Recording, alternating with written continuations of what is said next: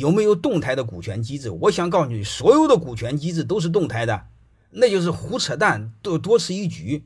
能明白这意思了吗？就像卖矿泉水似的，我是层层过滤，他妈哪个矿泉水都在几十层过滤，那就是废话。嗯，所以我们很多外行不懂，能明白这意思吗？好像一弄一个动态的就把你给忽悠了，这简直是。还有的是基于顶层设计的，还有基于战略的。你比如基于战略的动态的，基于顶层的股权激励设计体系，纯粹是忽悠你们的。哪一个不基于战略？哪一个不基于顶层？能明白了吗？哪一个不能是变动的？所以这些东西你们这个别被花里胡哨这个东西忽悠了。就是首先你们自己要会鉴别什么样的老师。他什么样的逻辑？这是要找对人哈，找对人是要有鉴别能力的。